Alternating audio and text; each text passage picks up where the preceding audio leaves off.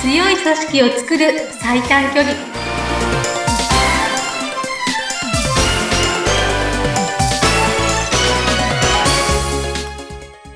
強い組織を作る最短距離組織力アップコンサルタントの中山智子ですインタビュアーのズッピーこと逗子秀嗣です中山さん今回もよろしくお願いいたしますこちらこそよろしくお願いいたしますはい、えー今回ねあの前回と前々回ともうシリーズになってましてお客様に対して自信を持って望めていますか今回そのパート3ということになりますねはいはい、何かあの事例を持ってまたあー今回もお話しいただけるんじゃないかなと思いますけれどもはいその通りでございますやっぱはいりね、私の仕事ってあの実際の例でお話しすることが一番分かっていただけるんじゃないかなって思うんですよねはいなので、今回もね、あの、実際の例、実際のクライアントさんの例をお話ししようと思います。はいお願いしますその方ね、えっ、と、美容師さんなんです美よ。容師さんはい前回はネイリストでしたねあ、そうでした。はい。はい美容師さんの例です。うんで、この美容師さんは、その方はね、えっ、と、人と接するときに、こう、1から、1、2、3、4、5、6、7、8、9、10って順を追って、うん丁寧に、あの、どこもはしょらずに話すっていうコミュニケーションを取る方。ああ、なるほど。うん自分のもう決まり事があるわけですね。そうそう、その方が、その、より親切、丁寧なコミュニケーションだっていうふうに思思ってる方なんですようね。ん、うん、はういん。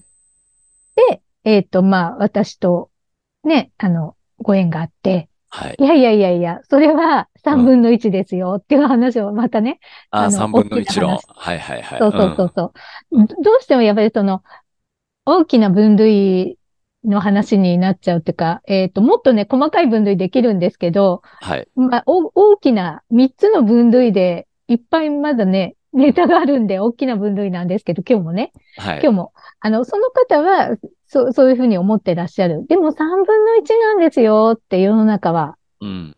でえーってなるわけじゃないですか。はい。うん。いや、例えばね、っていう話をするわけですよ。うんその、丁寧なお話が、えっ、と、もう、丁寧に聞いてない人が3分の1弱いますと。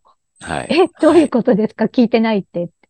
いや、あのーうん、そもそも、こう、自分なりの解釈をねうん、したいっていう無意識に思ってる人がいるんですよ、と。はい。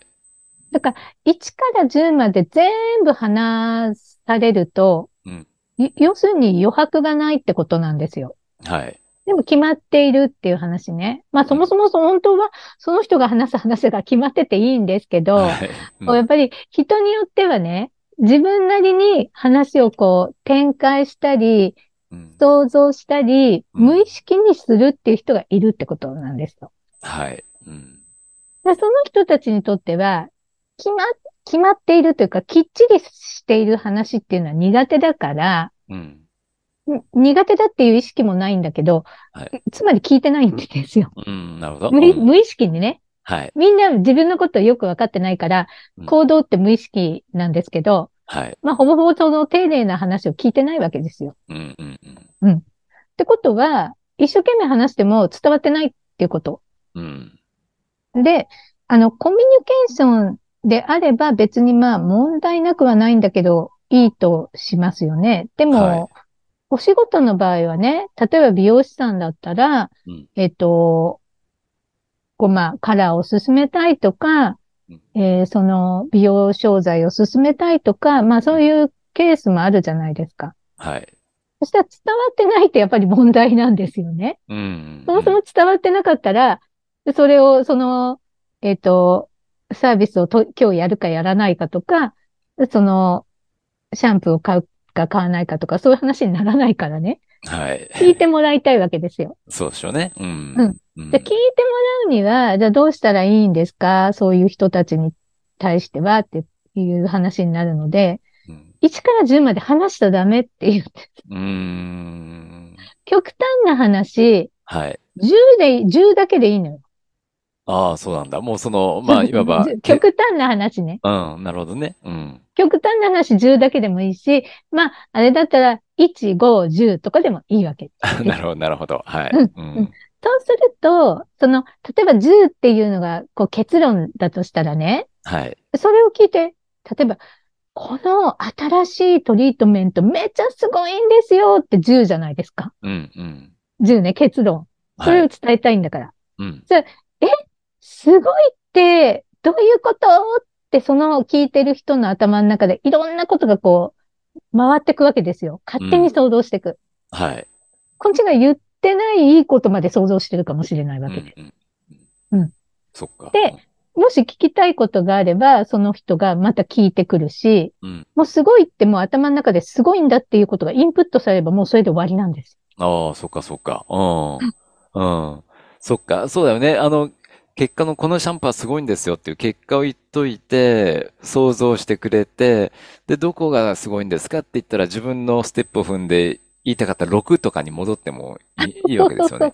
そう、きっとねまたそこで全部話しちゃダメで。そう。だって、こうこうこうで、手触りがこんな風に一回だけでこうなんです。もうそれだけ。なるほど、なるほど。うん。ううん。もうその、小だ、小出しでいいんですよ。なるほどね。あの、小出しでいいっていうか、小出しにしなくちゃいけないの。だってその人は自分の中で展開したいんですから。自由に。うん。全部聞きたくない。うん。うん。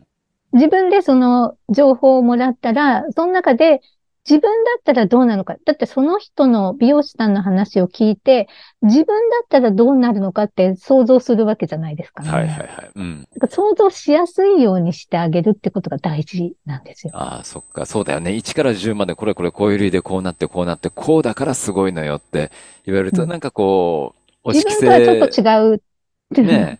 うん。そうそう。になっちゃうもんね。うん。そうなんですよ。はい。自分のイメージで理解したいっていうこと。うん。その、あの、その美容師さんじゃない別な3分の1弱の人たちは、自分のイメージで理解したいっていうふうに思ってるんですよ。うん。うん。だから、1から10まで全て話す、丁寧に話すっていうコミュニケーションがミスマッチを起こしてしうん。うん。うん。うん。中には、中にはあれですよね。だからその中の、中にはちゃんと順を追って話してくれて、うん、なるほどねって納得してくれる人もいるけれども。まう。そうそうそうそう。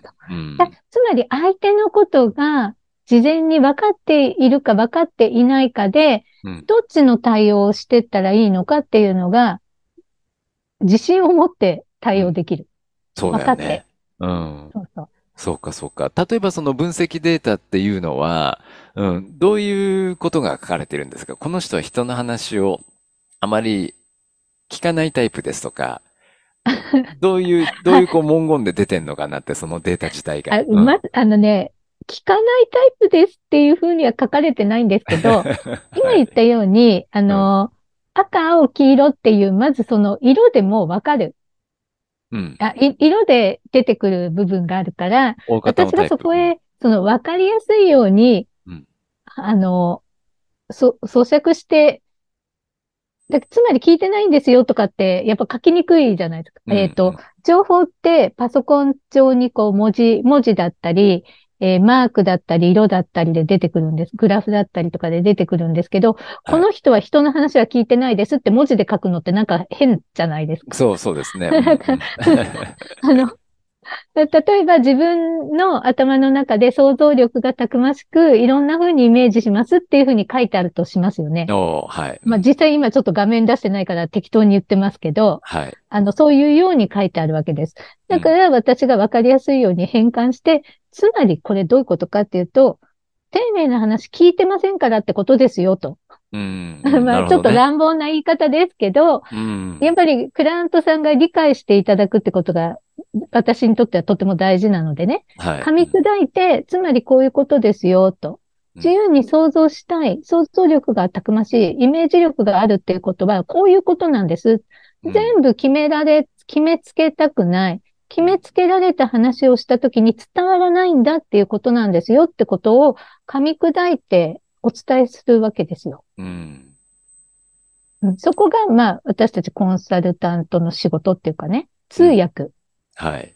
やっぱりお客様によって職種が違うわけじゃないですか。はいまあ、ネイリストと美容師っていうのは近いかもしれないですけど、うん。場合によっては、えっ、と、こう、不動産販売の方がいらしたりとか、えー保険の営業の方がいらしたりとか、うんまあ、全然違う職業の方もいらっしゃるわけですよね。うん。そうすると、そのケースが、なんていうのかな。